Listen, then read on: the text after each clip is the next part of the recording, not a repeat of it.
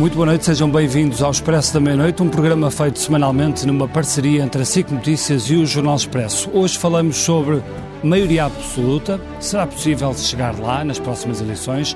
António Costa tem vindo a afinar o discurso, falou em maioria reforçada, no dia em que o orçamento foi chumbado, e, entretanto, já pediu condições para governar de forma estável e duradoura, garantindo que o poder absoluto não é perigoso e não implica deixar de dialogar. Entretanto, a sondagem que a SIC e o Expresso publicam já hoje, à meia-noite, e que podemos ver agora, em traços muito gerais, mostra que o PS aumentou a vantagem em relação ao PSD. O estudo do ICS e do ISCTE revela também que a rejeição do orçamento fez cair a CDU e crescer o Chega. O mais penalizado em relação à última sondagem é o Bloco de Esquerda, que cai 4 pontos. O CDS continua com um ponto atrás do PAN e da Iniciativa Liberal. A esquerda continua maioritária e a direita, toda junta, não chega aos valores do PS. E é para falarmos sobre esta sondagem e também sobre este caminho e a possibilidade de chegar à maioria absoluta que nos juntamos aqui esta noite, Angela.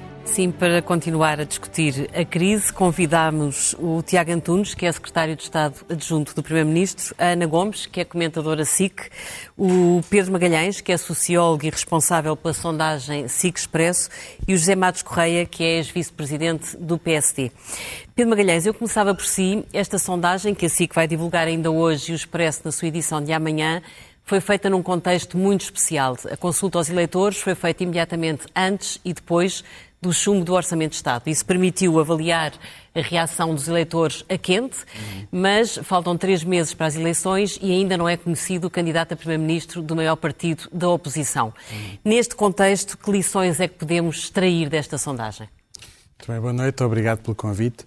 Uh, a primeira lição que podemos extrair é que há, uh, em comparação com a última sondagem, que foi feita em abril, porque nós eh, entretanto, estivemos a trabalhar mais convosco nas autárquicas, nas autárquicas. Mas, em comparação com a última sondagem, há três mudanças importantes. A primeira é a descida do Bloco de Esquerda, em comparação com abril. A segunda é a subida do Chega. E a terceira é o aumento da vantagem do Partido Socialista sobre o PSD nas intenções de voto. Portanto, isso é o primeiro ponto. Uh, um segundo ponto uh, relacionado com este, mas que não explica tudo o que se passou desde abril, naturalmente, foi a possibilidade que tivemos, que, no princípio até nos pareceu, enfim, isto é um problema para a sondagem, mas depois acabámos por eh, pensar nas vantagens que isto tinha. De, no fundo, o chumbo do orçamento ter ocorrido a meio uhum. do trabalho de campo uhum. da sondagem. E o que decidimos fazer foi usar esse evento em particular, não necessariamente o chumbo do orçamento, mas o anúncio por parte do PCP de que iria votar contra, uhum. que no fundo que instala a percepção de que o orçamento vai ser rejeitado, para perceber se havia diferenças antes e depois eh, na, nas, entre as duas subamostras, por assim dizer. E havia? E havia. Uh, trabalhar com duas subamostras significa trabalhar ainda com mais incerteza do que com uma. Portanto, há, há resultados Há tendências que não podemos dizer que sejam estatisticamente significativas, mas há duas claras e que refletem uma reação a quente, eh, porque uhum. estamos a falar de um trabalho de campo que durou 10 dias, mas reflete uma reação a quente à rejeição do orçamento e que é, por um lado, a descida da CDU, na comparação entre os, estes dois momentos, e a subida do Chega. Uhum. Portanto, estas são, desta sondagem, as duas principais mensagens. A terceira mensagem. Deixe-me só perguntar-lhe uma coisa. O facto de caírem a CDU, o Bloco e o PSD eh, não deixa dúvidas de que a maioria do eleitorado não queria eleições antecipadas? Eh, eu não, não queria tirar essa inferência. Eu julgo que ela provavelmente é verdadeira, mas nós não temos dados que nos uhum. permitam uhum. dizer isso. E queria dizer também o seguinte: uma coisa é a comparação com abril Outra coisa é esta comparação de mais curto prazo que fizemos entre o antes e o depois. Uhum. E uh, qual é a diferença entre elas? É que num caso temos uma queda do Bloco de Esquerda desde abril e no outro caso temos uma queda de mais curto prazo da CDU. Da CDU. Eh, Pedro, há aqui, há aqui, outra, há aqui outra, outra conclusão que vocês dizem que apesar de tudo não é muito robusta, Sim. que é o impacto desse, desse chumbo do orçamento, quer no PS, quer no, no, no PSD. Uh, eh, como é que se pode fazer esta, esta leitura? Do, aqui fala em uhum. mais 5 pontos percentuais, mais ou menos isso, e menos 5 pontos percentuais para o PSD. Sim, sem querer uh, ser muito, certo, sem querer ser muito técnico, uh, todas as estimativas, todos estes números que estamos aqui a falar, são números que têm em, à sua volta incerteza. E essa incerteza decorre do facto de estarmos a usar uma parte da população, uma amostra, para falar de milhões de pessoas. É? Uh, e porquê é que é esta, porquê é que eu, no fundo, acabei por dizer que o antes e o depois do chumbo mostram efeitos claros para dois partidos e depois não falei do PS e do PSD. Porque essas diferenças existem na amostra, ou seja, entre as duas subamostras, entre as duas subamostras, de facto, o Partido Socialista subiu no antes e depois da queda e o PSD desceu, mas essa dimensão dessa queda não é suficientemente grande para que possamos dizer com segurança que ela não está dentro da chamada. E o fosso, assim, o fosso já lá estava, dele. não é? O fosso, o fosso entre... já lá estava. Sim. Eh, eh, mas eu não queria deixar de comentar uma coisa que, que, também disse, não é? Estamos a três meses das eleições. Isto que eu vou dizer não é nenhuma previsão, atenção, mas é, é só uma, é só recordarmos um facto. Em 2019, Sim a um mês, pouco mais de um mês das eleições, as sondagens apontavam para, nas intenções de voto, para uma diferença entre o Partido Socialista e o PSD de 22 pontos. E no final foram só oito. E no final foram só oito. Uhum. Oito, aliás, que as sondagens feitas próximas do dia captaram bastante bem. Uhum. O que costuma acontecer nas eleições legislativas. E, portanto, se isto aconteceu num mês e num contexto político bastante menos incerto do que aquele que temos hoje, eu queria deixar esta nota uh, que em três meses, ou um pouco menos de três meses, uh, aquilo que pode acontecer, ninguém sabe. Ninguém Portanto, isto sabe. é só um ponto de partida. É o ponto de partida. E não é um ponto de partida arriscado, uh, só para terminar este Sim. assunto, depois de tudo o que se disse sobre as sondagens no pós-autárquicas. Uhum. O que é que parece?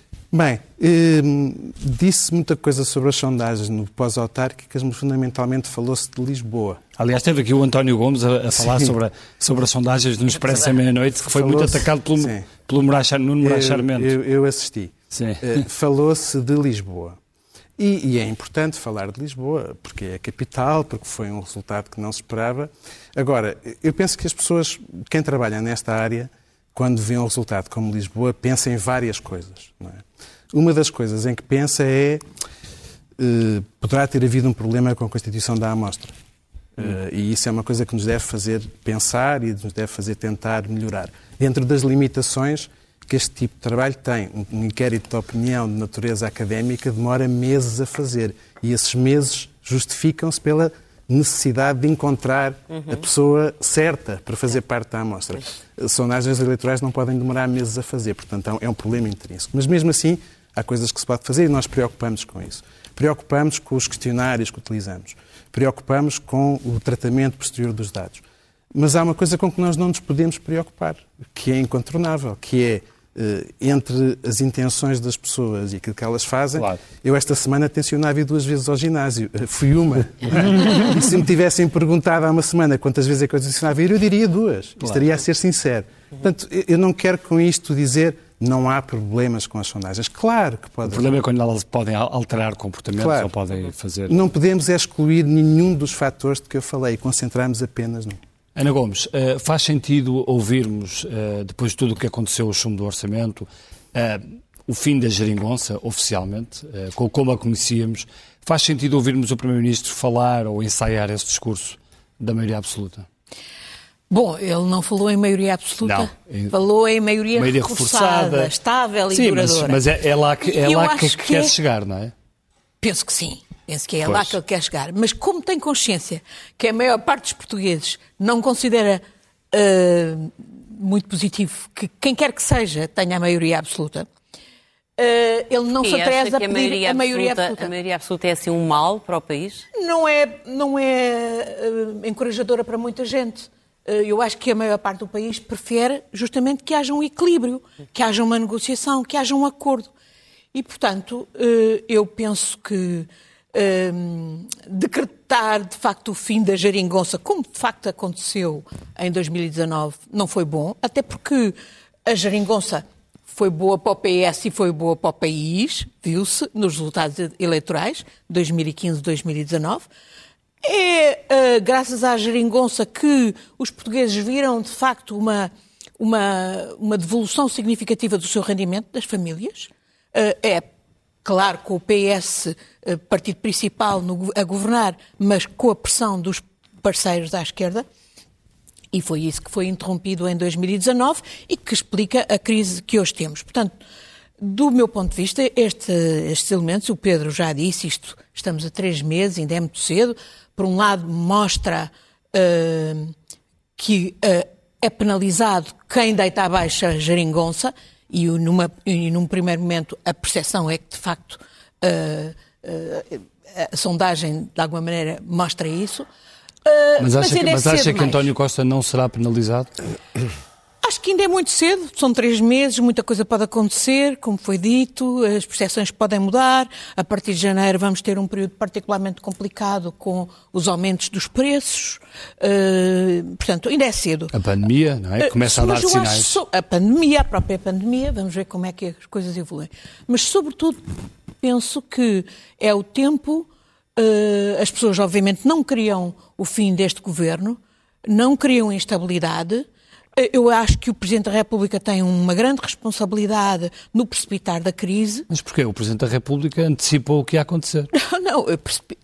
Porquê contribuiu que, porquê que acha que precipitou se o PCP já, já, dava sinais porque, que... Não, porque ao anunciar no segundo dia da negociação formal, depois de ter sido apresentado o orçamento, que a alternativa a um acordo era a dissolução, eh, isso de resto foi mas agarrado próprio, imediatamente. Mas o próprio Primeiro-Ministro já tinha dito isso no ano passado ao Expresso. Exatamente. Portanto, e, portanto, isso é... foi imediatamente agarrado por quem fez uma leitura da, da, da situação eh, de modo a pensar que, por exemplo, poderia alcançar a maioria absoluta. Eu penso que houve quadrantes do PS pensaram que isso era possível.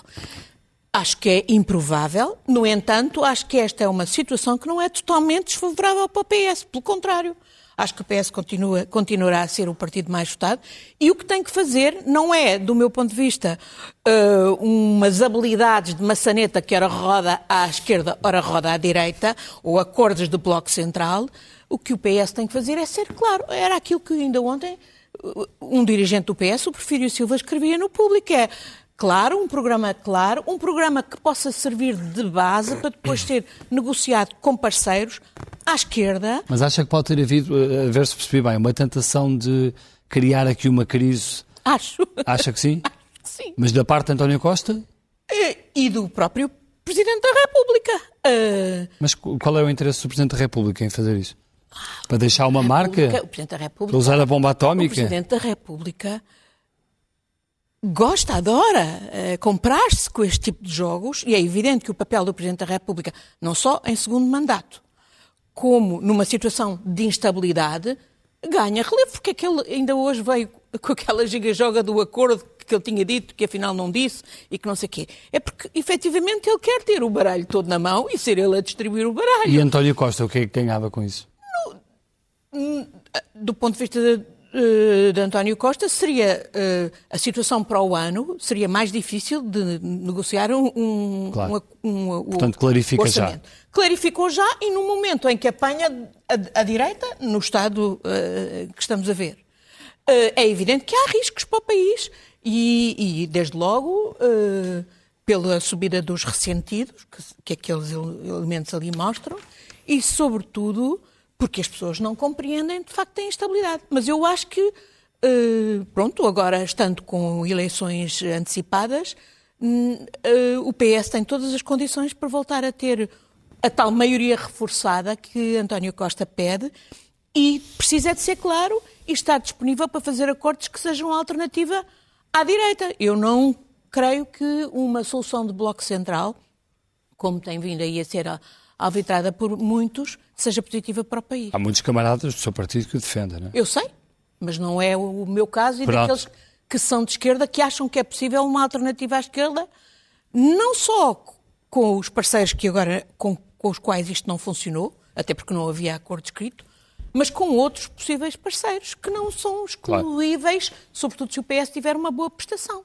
Como as três sondagens até hoje conhecidas, incluindo esta, sugerem. Mas Ana Gomes dizia no domingo aqui na SIC que se o PS ganhar as legislativas sem maioria absoluta, António Costa não tem condições para firmar um entendimento à esquerda. O que é que isso quer dizer? Acha que se ele não tiver maioria absoluta deve-se ir embora? Eu disse na entrevista esta semana que se perdesse... Não, eu estou-lhe a perguntar se ganhar sem maioria absoluta e se não conseguir, como, ele como não Ana definiu, antevi, uma das um ambiguidades foi ele não definir o que é que era se perdesse. Eu penso que se perdesse era, obviamente, ter um, um resultado para o PS inferior ao de 2019. Uh, mas eu penso que o PS tem todas as condições para continuar a ser o partido mais votado uhum. e, e, portanto, o partido decisivo uhum. na constituição de uma alternativa de governação à esquerda que continua a devolver rendimentos às pessoas e que tenha e que dê ao país a estabilidade a governabilidade que o país carece e que não pode, eh, até para fazer face aos desafios que temos para frente, para aproveitar os fundos europeus eh, que aí temos para as transições, a digital, a energética, etc., e para sairmos desta, desta tristeza que é sermos hoje o país dos salários mínimos. Porque em 2020 eram apenas 4% dos portugueses que viviam com o salário mínimo. Hoje sabemos que temos 6 mil, 600 mil portugueses que trabalham, têm esse salário mínimo e estão na pobreza apesar de trabalharem. Uhum, uhum. E, e são cerca de 30, quase 30% daqueles que vivem do salário mínimo, incluindo gerações de gente qualificada. Isto não pode continuar e é evidente que é à esquerda que se tem que fazer a, Esse problema. a evolução. Tiago Antunes, o Partido Socialista, provavelmente embalado por esta perspectiva de 40%, ainda não pronuncia a palavra maioria absoluta, mas é óbvio que vai tentar lutar por ela. Se não a conseguir, eh, tem um discurso ambivalente. António Costa admite que desta vez estará disponível para dialogar com o PSD, mas a líder parlamentar do seu partido, Ana Catarina Mendes, veio dizer esta semana que o PS não deve desistir de governar à esquerda. Em que é que ficamos? Boa noite, obrigado. Eu acho que o discurso não é nada ambivalente, permita-me discordar. Acho que o Primeiro-Ministro foi muito claro na entrevista que ainda esta semana deu. Um, e aquilo que dizemos é que, perante a situação em que o país uh, vive, uh, de ainda a superar a pandemia e a lidar com ela, a recuperar da maior crise económica e social que tivemos, a precisar de executar fundos europeus de um volume como nunca tivemos e, sobretudo, perante a situação política que foi criada na Assembleia da República há duas semanas atrás com o chumbo do Orçamento de Estado, perante tudo isto, o que nós uh, julgamos é que uh, é necessário garantir condições de governabilidade, condições de estabilidade num horizonte da legislatura, uh, num horizonte de futuro, para termos uma governação que permita continuar a responder aos problemas dos portugueses e para que não entremos num ciclo de eleições sucessivas. Os portugueses não querem isso. Precisamos de estabilidade. E, portanto, os portugueses dirão, os portugueses é que se vão pronunciar agora, no dia 30, dirão exatamente o que é que querem e como é que querem ser governados. O que nós dizemos é que se for o PS o escolhido para governar, e essa é a primeira primeira opção que os portugueses têm que fazer. Sim. Se querem dar, entregar essa responsabilidade ao PSD ou se querem mantê-la com o PS, se querem voltar a um, a, à direita, enfim, da austeridade, de má memória, ou se querem prosseguir este caminho que temos vindo a fazer nos últimos seis Acha anos. Acha que a direita só consegue aplicar a austeridade? É o que temos, quer dizer, o candidato à direita não está uh, escolhido, uhum. mas ouvimos, por um lado, o discurso do Dr. Rui Rio no orçamento do, orçamento, do, do, debate sobre o Orçamento de Estado, em que basicamente a grande queixa que tinha a fazer é que o Orçamento tinha de despesar mais e que era preciso fazer menos despesa. Uh, e o Dr. Paulo Rangel, se, enfim, se cada vez o vemos mais rodeado de figuras do pacismo e do ir além da Troika. E, portanto, olhando para as duas alternativas, parece-me que é aí que vamos parar.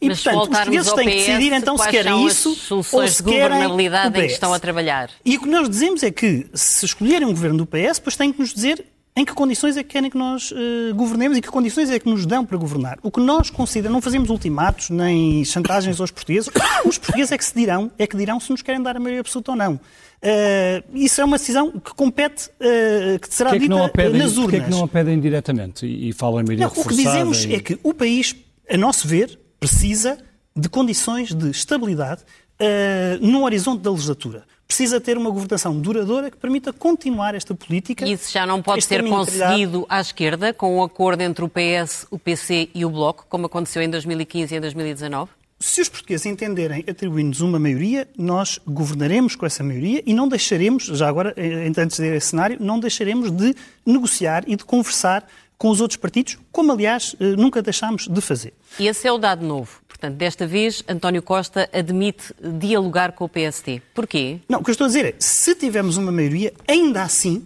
obviamente, negociaremos com, isto para afastar o, o, enfim, o papão da maioria absoluta. Uh, creio que não há papão nenhum, uh, se for esse o caso, se os portugueses assim o entenderem, uma vez que o nosso sistema democrático é maduro, é robusto, tem bastantes checks and balances que permitem, temos um presidente, aliás, de outra cor política para controlar o governo, temos uh, uma comunicação social particularmente acutilante, por vezes, temos tribunais independentes, temos uma série de uhum. entidades um, que fazem então, esse... perceber uma coisa, a conversa começará por onde? Pela esquerda ou pelo PSD? Não, se por acaso não existir essa maioria, uhum. nós teremos que a procurar na Assembleia da República. E aí é óbvio que vamos conversar com aqueles que têm sido os nossos, vamos começar por conversar com aqueles que têm sido os nossos parceiros eh, dos últimos anos. Na, na expectativa de que, após as eleições, todos se concentrem mais a olhar para as maçanetas do que para as fechaduras. Uh, e, portanto, temos, teremos que abrir portas, se então, Deixe-me deixe fazer-lhe uma pergunta sobre um, sobre um cenário de governabilidade, que é, imaginemos que o PSD ganha as eleições, portanto, o António Costa perdeu as eleições, mas uh, uh, o PSD ou, ou, a direita faz maioria com o Chega. Uh, o PS deve deixar o PSD governar sozinho para não fazer essa, essa coligação com o Chega ou não? Ver, eu não queria elaborar muito sobre esses cenários, até porque não, isto é um cenário são... que tem sido muito falado. Eles não são provavelmente condizentes causa... com esta sondagem, não, não, é? Esta sondagem vê-se, aliás, esta sondagem vem ao encontro deste cenário, esse cenário porque traz um Chega a crescer. Esse cenário só se coloca se não houver uma vitória do PS. E o que esta sondagem e as sondagens o em geral António Costa dito... já falou da hipótese de não haver uma vitória do PS, porque diz Tudo que está em aberto e os portugueses decidirão. Agora, os dados que temos em cima da mesa não apontam nesse sentido. E de resto, eh, eu creio que, enfim, o que temos ouvido da direita a propósito do Chega é, ao longo dos últimos dois anos, várias, eh, nem todas, mas várias pessoas do PSD a alimentar com bastante bonomia a ideia do entendimento com o Chega. E a verdade é que a primeira vez que esse Nenhum cenário se colocou, esse, a primeira vez que houve uma hipótese real desse cenário isso. se colocar, o PSD não teve problema nenhum em entender-se com o Chega para chegar ao poder nos Açores. Isso é o dado objetivo, fáctico que nós sabemos. Hum. É que quando a questão se colocou, eles entenderam-se, fizeram um acordo e foram eh, para, para poderem uh, chegar ao poder. E, portanto, uh, sinceramente, o que me parece é que esses... Isso é Rui Rio, se for o caso de Paulo Rangel, e perante este cenário, o PS deixaria o PSD governar caso o PSD ganhasse?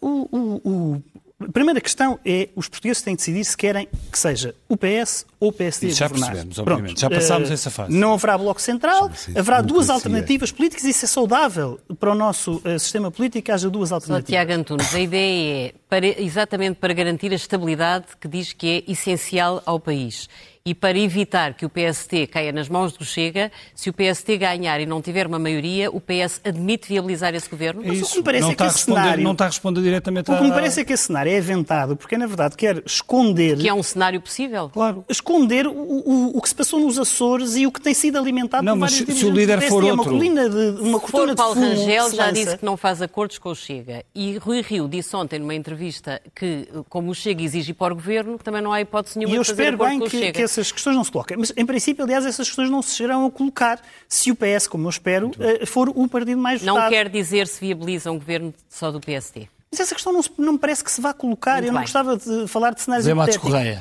uh, sobre esta, não sei se quer dizer alguma coisa sobre esta questão do, dos, uh, do, do, PSD governar ou não uh, sem, sem o Chega, porque essa é uma hipótese que em tempos foi colocada por Rui Rio, se o Chega se moderasse.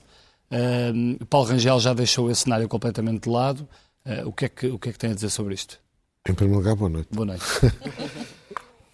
Depois, repare, eu acho, eu, eu, se me é permitido citar-me a mim próprio, eu, eu tentei explicar o que é que penso sobre estas matérias no artigo que escrevi esta semana no, no Expresso Online. Eu acho que o que é importante nestas eleições é clareza. Clareza política. E clareza política implica que os únicos dois partidos que podem aspirar a governar se apresentem aos eleitores com uma mensagem que não deixe dúvidas. Uhum. E o que, o que o Partido Socialista tem vindo a dizer, é, a fazer é semear dúvidas. Porque a entrevista do Manuel Alegre, quando o Manuel Alegre diz, e cito de cabeça, o PS tem que olhar à esquerda e à direita. E quando o Primeiro-Ministro diz... O famoso pisca-pisca. Uh, esse era mais musical. uh, e quando o próprio Primeiro-Ministro, na entrevista que deu a uma estação televisiva concorrente, diz que, bom, enfim, eu não fecho nenhuma porta, agora a direita está a recompor-se, falaremos depois sobre as questões da direita, é tipicamente uma atitude socialista, é a atitude de quem não quer assumir um compromisso. E, portanto, o que eu acho é que quando vamos a eleições, e a eleições ainda por cima numa situação destas, com uma crise que foi aberta, uh, numa circunstância um bocadinho peculiar pela reprovação de um orçamento, eu acho que o PS e o PSD têm que ser claros. E claro significa ir às eleições dizendo eu quero governar com maioria. Eu acho que devem dizê-lo com franqueza. Uhum. Quer o Partido Socialista, quer o Partido Social Democrata. E porquê que acha que não o dizem? Eu, eu, eu, por acaso, acho que o Paulo Rangel já o disse várias vezes. Não, mas o PS. Isso é uma coisa que tenho que perguntar ali ao Tiago. É, já perguntei, mas o Tiago Antunes não quis responder. Já respondi. Mas posso-lhe explicar Portanto, novamente. Não sendo isso, que digam com, com clareza, e, isso, e aí acho que já há alguma clareza, ao contrário do que aconteceu em, em 2015, que é eh, eh, estamos abertos a, não governando sozinhos, porque não temos maioria, a governar à esquerda ou à direita. Já, já avançámos qualquer coisinha relativamente ao que se passou em 2015, que é nunca disseram coisa nenhuma e depois, quando perceberam que podiam ter maioria com o PS, com o PC e com o Bloco de Esquerda, fizeram uma maioria a correr. Do lado do não PSD. É verdade isso secretário-geral do Partido Socialista, logo quando se candidatou ao PS em 2014, explicou bem que tinha a intenção de acabar com esse conceito do arco da governação. Explicou bem, mas eu na altura era vice-presidente do PSD, lembro muito bem do que se passou durante a campanha eleitoral e nenhuma vez o Dr. António Costa disse isso na campanha eleitoral. Isso foi capa do Expresso, na, na véspera, na, na semana anterior, ou duas semanas antes das eleições. Curiosamente, quem alertou para esse facto foi, foi, o presidente do PSD que disse várias vezes que os portugueses deviam ir votar porque corriam o risco de, Visto na segunda-feira, acordar, acordar com uma surpresa por força dos resultados eleitorais.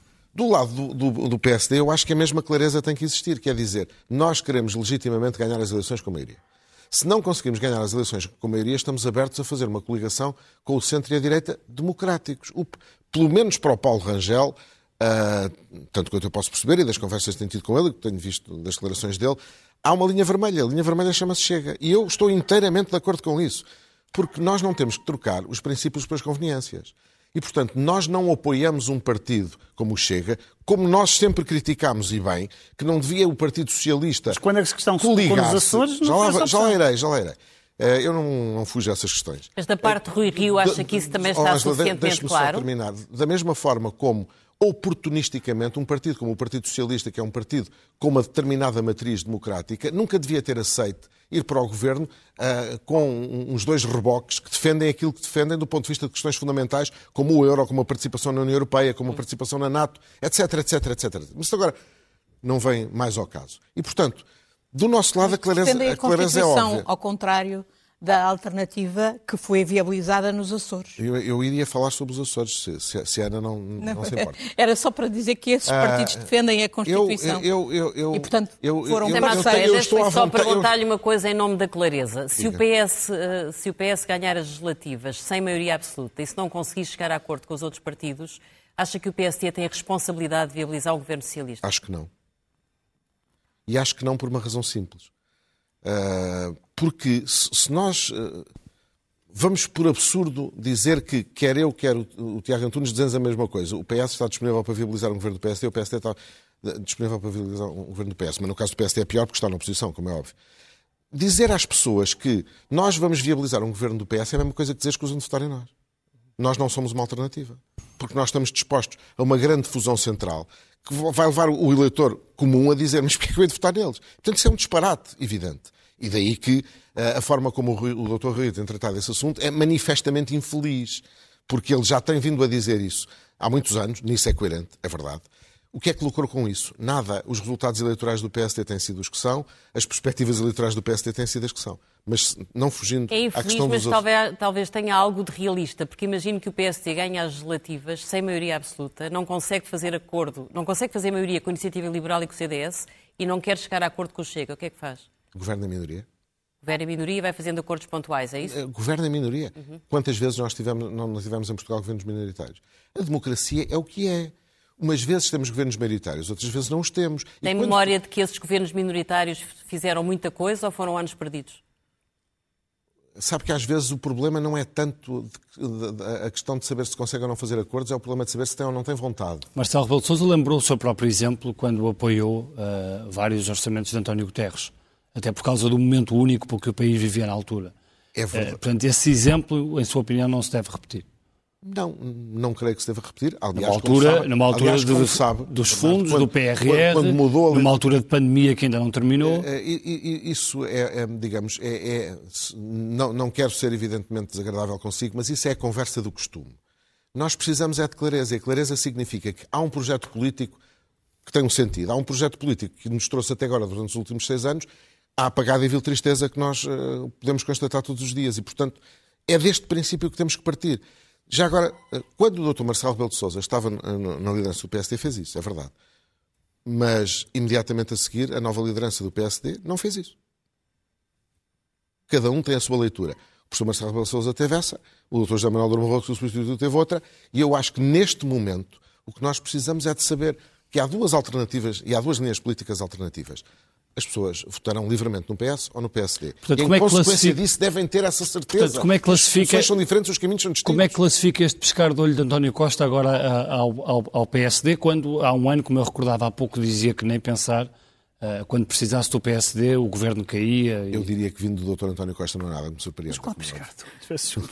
então, uh, a história da fechadura e da. que há pouco aqui a, a Ana Gomes recordava. O Primeiro-Ministro disse isso em resposta a uma pergunta que tinha a ver com a eventualidade de se poder reeditar algo semelhante à não, geringonça. Ele disse que uh, preferia uh, ver, não ver portas fechadas e ver não, maçanetas. Eu, eu, eu, de facto, acho que é importante Tiago nesta Antunes, fase... deixe-me só esclarecer uma coisa. António Costa disse há um ano ao Expresso que se precisasse do PST para viabilizar um orçamento, o governo caía. Portanto, não contou com o PSD. Claro. Agora, a novidade, e é um dado politicamente relevante, é que ele diz que estará disponível para falar com o PSD. Isto é uma mudança ou não? Vamos lá ver. Ele explicou isso. É preciso do eleitorado A história de centro, desta legislatura que agora vai terminar e a história das eleições de 2019 era uma história de reedição da geringonça. E as pessoas votaram, uh, quer nesses partidos, quer no PS, quer nos partidos à esquerda do PS, para reeditar a geringonça. Uh, e, portanto, seria, obviamente, uma traição ao eleitorado fazer uma coisa distinta. Agora vamos para eleições. Os portugueses pronunciar-se-ão novamente. E o que foi dito de forma muito clara, sem ambiguidades, é que não haverá Bloco Central. Haverá um governo do PS ou um governo do PSD. Mas isto Isso também significa claro. que António Costa percebeu que a agenda comum da esquerda esgotou-se?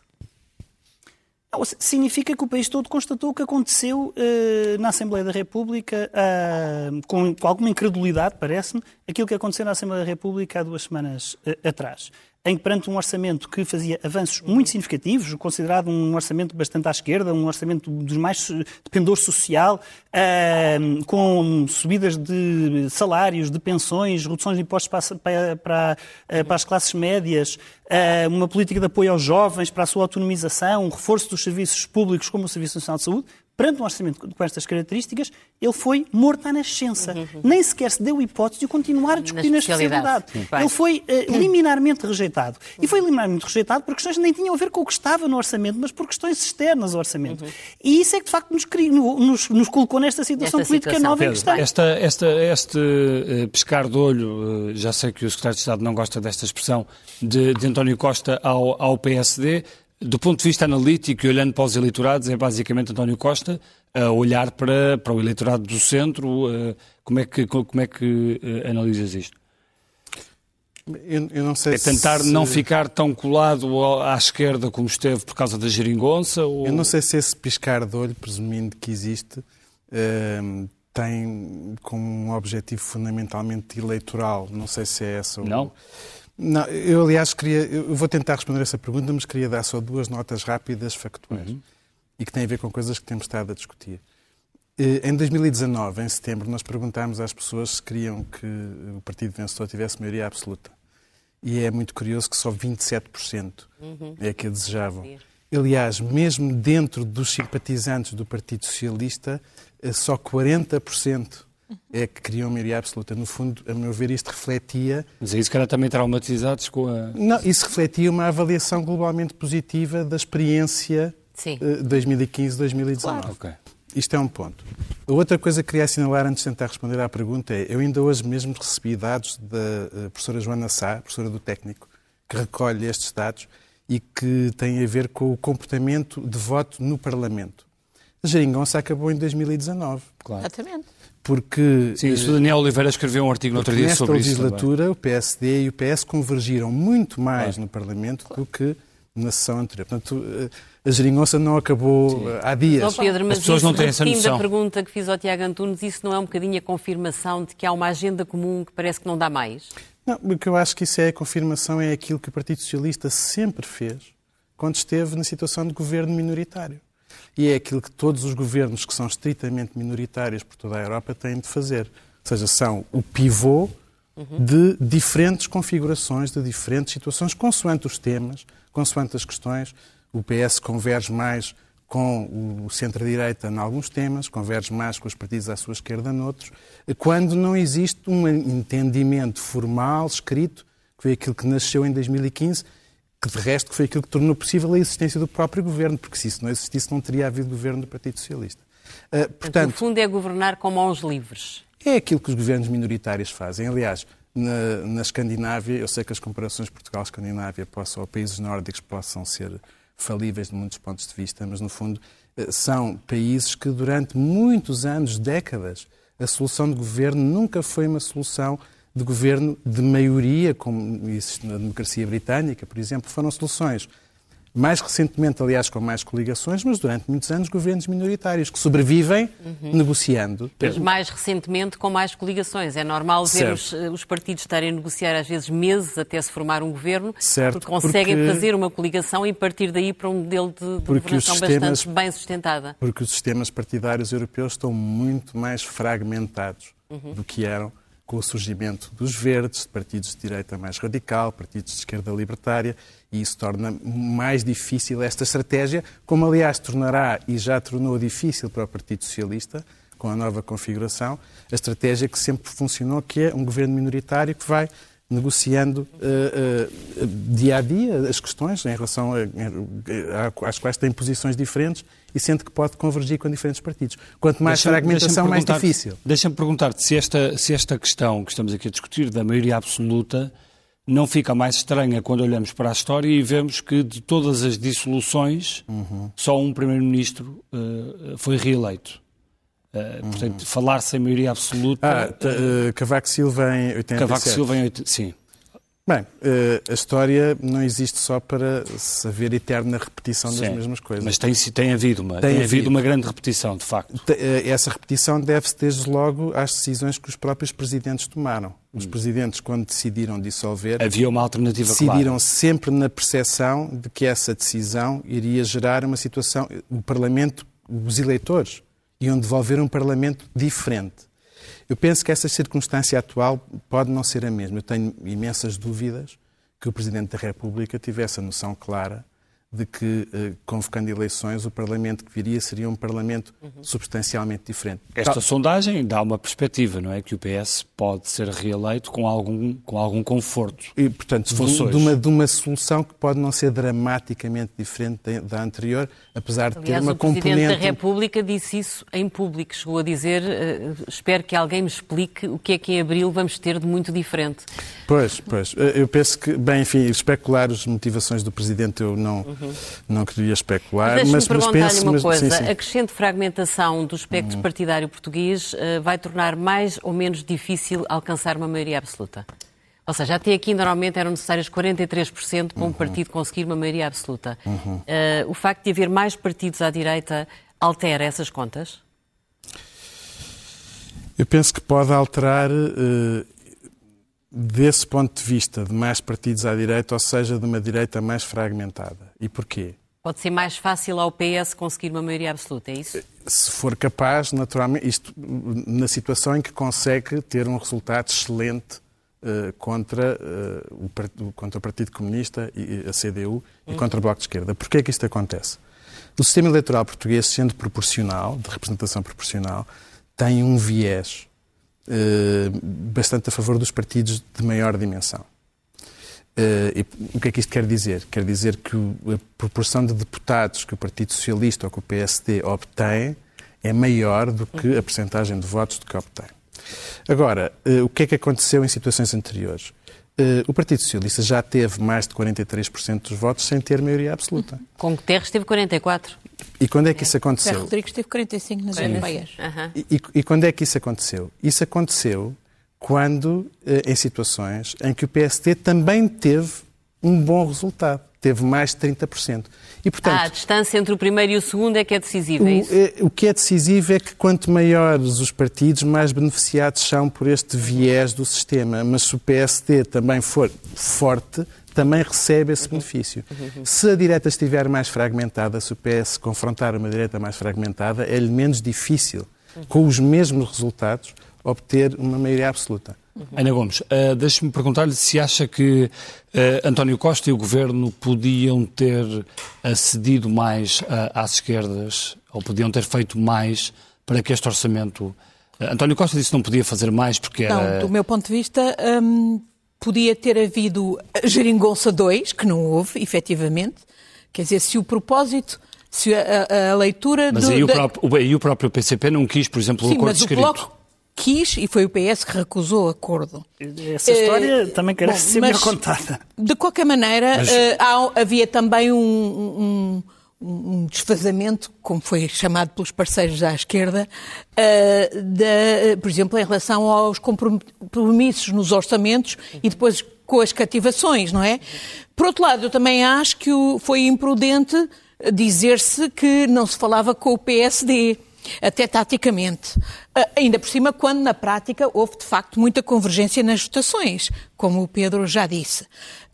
Hum, penso é que a diferença podia e devia ser feita naquilo que a certa altura pareceu que era a questão fundamental e para o desentendimento, digamos, agora neste orçamento, que era a questão laboral. O PS acabou à última hora por ceder naquilo que era fundamental para o PC, que era a suspensão sine da caducidade na contratação coletiva. Aspecto que eu penso que é realmente muito importante para reverter o piorio da Troika e que não há razão nenhuma, a não ser a vontade, a falta de vontade política, porque não é a Europa que nos limita. Aliás, estamos a ver em Espanha Houve acordo laboral e não, e não caiu o Carme a Trindade uh, de Bruxelas sobre Espanha. Que acordo uh, laboral é esse? Do, do dito acordo laboral. Já o conhece, Ana Gomes? Não, mas ah, foi feito. Então... E, e, e, o, e o PS acabou ou não por ceder na questão da suspensão Nessa e sine da caducidade. Exatamente. O PS não Acabou tinha associado à discussão Exato. orçamental a questão laboral e aproximou-se claro. em grandes domínios da, dos claro. partidos. Agora, houve depois dois, uh, dois aspectos que impediram um acordo. O, o salário mínimo, mínimo nacional e a sustentabilidade da segurança social. Exatamente. Ora bem, mas em relação ao salário mínimo, eu gostava de dizer que essa questão não é tão irrelevante como parece. Eh, como eu há bocadinho dizia, hoje somos um país de salários mínimos, há cerca de 30% da população, como a maioria de mulheres, de resto, uh, a, a, viver uh, nas condições dificílimas de salário mínimo. Portanto, não é uma questão irrelevante do ponto de vista social, é uma questão importante. O PS poderia ter ido a jogo nessa negociação, aliás, como como, e, e, sendo o PS e a Geringonça responsável por uma, um, uma uma subida considerável do salário mínimo destes últimos, desde 2015, não é? E essa é uma, é uma, uma coisa de que o PS só se, se pode orgulhar, claro. obviamente.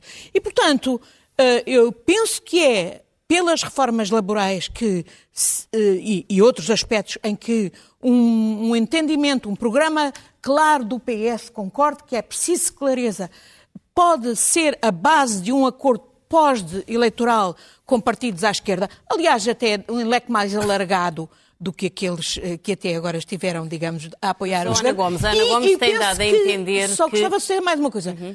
Não excluo entendimentos pontuais com o PSD, desde que sejam naquelas questões de fundo que exigem uma, uma maioria de dois terços para a alteração. Para a alteração. Sim. E que precisam Sim, de ser consensualizadas mais... também com o PSD designadamente eh, as questões da reforma da justiça, a reforma fiscal, etc. Mas a Ana Gomes tem dado a entender que acha que o acordo à esquerda é mais difícil com António Costa e tem dito, aliás, que há outras soluções Acho, no partido sim. e que acha que António Costa deve tirar as consequências disso. Exatamente. Isto significa quê? Que se a coisa for difícil com Costa à esquerda, ele deve sair para dar o lugar a Pedro Nuno Santos?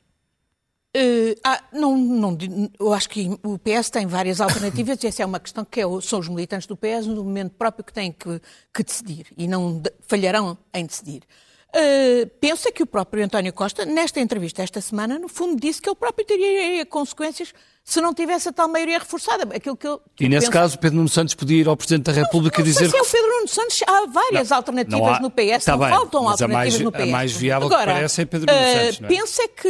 Uh, Costa poderá pensar que, eh, sendo um resultado muito idêntico ao que até agora tinha, se de facto ele não conseguiu eh, prolongar a legislatura eh, nestas condições, que ele poderá não ter condições e acho que uh, há outros sítios onde ele pode servir muito bem com as qualidades que inegavelmente tem de negociação, etc., designadamente ao nível europeu, onde vai haver mudanças. E o timing é perfeito. O timing é perfeito para as mudanças Deixe- que vão existir ir aqui em ao, junho, ao julho Matos do Correia, próximo porque ano. estamos com pouco tempo para, para terminar o programa. Uh, José Matos Correia, uh, entretanto o PSD é apanhado num, num turbilhão, uh, num- numa, numa, num conflito interno, se quiser, para, Uma disputa interna. numa disputa interna para, para a liderança. Isto, isto não, não ajuda a encontrar a alternativa a António Costa. Bem, eu, Bernardo não me leva mal, mas eu não resisto a fazer um comentário lateral. É, é- é verdade que o PSD está numa disputa interna, mas se- ouvindo a Ana Gomes e o Tiago Antunes, nós chegaríamos à conclusão fácil que o Partido Socialista também está numa, numa disputa interna, porque os pontos de vista são manifestamente divergentes em questões fundamentais. Citando o Sr. Presidente da República, penso que foi ele que disse que um partido que não tem eh, eh, disputa política interna é um partido não. morto. Muito bem, diferente. eu limitei-me a Mas registrar. Eu Não, limitei-me a registrar. Foi. Dr. Balsemão. Eu, eu- repare, eh, eh, nós temos que encarar estas coisas, a democracia com total normalidade. O, o- o Partido Social Democrata tem os seus timings estatutários. Foram, foram convocadas eleições internas, foi aliás proposta a data de 4 de dezembro para as eleições internas pela própria direção política do partido. Julgo que de alguma forma querendo cavalgar um suadizan bom resultado nas eleições eh, autárquicas. No dia seguinte, a ter- no dia seguinte, a terem proposto a data de dia 4 de dezembro, de- foram ao Conselho Nacional dizer que afinal queriam suspender tudo por causa, de- por causa da, do- da- da crise política, que qualquer pessoa com, um- enfim, com um bocadinho de atenção a, a isto veria que era um risco evidente. E tanto assim era que o Conselho Nacional do Partido, quando decidiu a data de 4 de dezembro, decidiu-a ponderando precisamente a possibilidade forte de haver uma ah, ah, crise política. E, portanto, aquilo que está a acontecer dentro do PSD é uma coisa normalíssima que nós temos que respeitar. Eh, Acho que foi o Paulo Rangel que disse, se se não foi, eh, paciência, que não há suspenso. Não, se não foi ele, foi outra pessoa Alguém qualquer. parecido. Se não foi ele, foi outra pessoa qualquer, porque eu concordo com a substância. Não há suspensões de democracia. E, portanto, não há nenhuma razão para suspender a democracia interna. Pronto, mas a Pelo democracia não contrário, está suspensa pelo e vão contrário, escolher... E Pelo vão, contrário, Angela, eu, eu acho que... quem é o candidato a neste, Primeiro-Ministro. se me permite, olhando para ali, eu acho que neste contexto é até especialmente relevante que o Partido Social Democrata seja capaz de decidir internamente o que quer e propor com toda a clareza aos portugueses o que é que quer. Se quer a linha política que até agora tem caracterizado a atuação do Dr. Rui Rio, Como é que a alguma define? Como é se que a tenta- define? Em poucas palavras? ah, infeliz. Ah, e, e- Ou se querem a de Paulo Rangel, que é ou o se querem uma, uma linha alternativa de Paulo Rangel, que é justamente a, dizer- a dizer que o Partido eh, eh, Social Democrata não pode continuar neste, ma- neste marasmo de oposição a um governo que tem atuado tão mal durante estes anos todos. E o Partido Social Democrata tem que, ter uma, uma- tem que ser uma alternativa clara, que não esta coisa de dizer. Na minha perspectiva, há dois tipos de bloco central. Há o bloco central assumido, Sim. que é um bloco central governativo, que curiosamente em Portugal eh, apenas é referido quando se trata de ser uma, uma solução liderada pelo Partido Socialista e em que o PSD se subordine, porque nunca ninguém fala na solução ao inversa. Nunca, nunca ninguém fala nisso. Ou então, os- o- o- aquilo que eu chamaria o Bloco Central disfarçado, que é acordos de regime sistemáticos para resolver problemas estruturais do país que precisam de resolução, mas que o Partido Socialista, desde sempre, nunca quis fazer. Não é o Partido Socialista do Dr. António Costa. É Eu, eu, eu fui membro da direção política do Partido Social Democrata com o Dr. José Manuel Durão Barroso e com o Dr. Pedro Passos Coelho. Não houve um acordo, um acordo que fosse, um, com o Partido José Matos. Correia, há uma coisa em que a Ana Gomes e o Tiago Antunes estão de acordo, pelo menos Há ambos, mais do que uma. ambos, referiram, ambos referiram o papão da Troika e do pacismo. Sim. Acha que isso vai perseguir o PSD nesta campanha? Acho que isso é mesmo o argumento desesperado de quem não tem outro. Ah, E acha eu há que o bocado ouvi- eu há tem bocado ouvi- para eu- responder eu a eu ataque? Ana bocado- Gomes. É o que os portugueses eu- sentem no bolso. eu- eu- eu- eu há bocado- Eles têm memória. Depois, depois memória. têm, Os portugueses também é verdade. sentem no bolso os é impostos indiretos do é governo- do governo Não, não é só os impostos indiretos. Não. e Bernardo, desculpa lá, não é só os impostos indiretos. Eu foram lembro, retirados eu fui, O INE, eu esta fui- semana, divulgou eu dados fui o interessantes sobre o coordenador. rendimento médio dos Eu portugueses. fui, o coordenador, eu fui o coordenador do programa eleitoral da, coligação há, seis anos atrás. Uma das promessas que nós assumíamos era de repor o IRS ao fim de quatro anos. Passaram seis anos e o IRS está na mesma. Só que os aumentos do IRS foram motivados por uma crise dramática em que, eles nos, em que eles nos puseram. Temos quatro minutos para terminar. Eu queria lhe fazer uma pergunta, Tiago Antunes, sobre uma questão que já aqui falámos. Uh, é, era importante, se o, se o PS vender, vencer as eleições, haver um acordo escrito para, para recuperar ou refazer uma geringonça? Vamos ver, eu, essa questão nós sempre temos dito que o decisivo não é, uh, não, nos, não nos devemos ater em formalidades. Uh, o que é importante, sim, é haver... Formalidades que foram muito importantes quando, quando assumiram são quando assumiram, na Alemanha. Quando assumiram o poder em 2015, não é? Não, Quer dizer... não, acho que já houve a oportunidade de explicar que não foram as posições conjuntas de 2015 que garantiram a viabilização dos vários orçamentos de Estado. Não, tá porque elas não as garantiam, um apenas foi importante e foi havia, acordo haveria um exame comum anual em relação a, a, a, cada proposta de orçamento de Estado. E o facto de haver vontade de viabilizar o orçamento é que a viabilizou. Não era o papel. Tal como, nesta legislatura, não havendo papel, houve três orçamentos que foram papel, viabilizados. Dispensa o papel se o PS for, for reeleito. Não é, o papel não é relevante. É relevante sim haver uma vontade, uma vontade sólida de criar condições de governabilidade estável e duradoura. Isso sim é que o país precisa. Muito bem. E agora nós precisamos de ir à primeira página do Expresso, que estamos eh, mesmo, mesmo a terminar. E começamos com a capa da revista E, que tem um trabalho sobre João Rendeiro, ascensão e fuga de um banqueiro caído em desgraça, a história do filho de um sapateiro que se tornou dono do banco dos mais ricos, os negócios e os amigos, a relação com a mulher que conhece desde a infância e o ódio que tem aos meninos da Lapa que o desprezavam no Liceu Pedro Nunes. É um trabalho de Diogo Cavaleiro e Isabel Vicente. No caderno da Economia, a fotografia é de António Costa e uh, a pergunta: as crises políticas fazem mal à economia? Algumas explicações aqui no caderno de Economia, depois na manchete Dúvidas na lei ameaçam teletrabalho, falta de clarificação de algumas normas limita execução da nova lei, pagamento do subsídio de refeição e partilha entre progenitores são dois dos problemas. Juristas antecipam litígios. No caderno principal, Ângela. O caderno principal mostra-nos uma foto bastante impressiva de Paulo Nazaré, que é o cabecilha da algada rede de tráfico de diamantes e droga na República Centro-Africana. O Expresso tem um trabalho sobre a máfia dos diamantes, começou na piscina de um hotel de 5 estrelas. Marcelo e Costa estão irritados com o Ministro da Defesa. Depois temos uma grande notícia sobre a sondagem de que já aqui falámos subejamente. Paulo Rangel dá uma entrevista ao Expresso em que diz que António Costa está esgotado, promete protagonistas novos e admite que fará, se necessário, um governo minoritário que caberá ao PSD escolher, mas recusa a dizer o que fará se for o PS a vencer. A meta da terceira dose até ao Natal, terceira dose da vacina Covid, não vai ser cumprida. Há mais de mil turmas com horários por preencher, por dificuldade em encontrar professores, e os preços dos terrenos agrícolas sobem 40% em dois anos. Muito obrigado a todos por terem estado connosco. Nós já terminamos aqui o Expresso da Meia-Noite. Voltamos na próxima semana. Bom fim de semana, boa semana e muito obrigado. Até para a semana.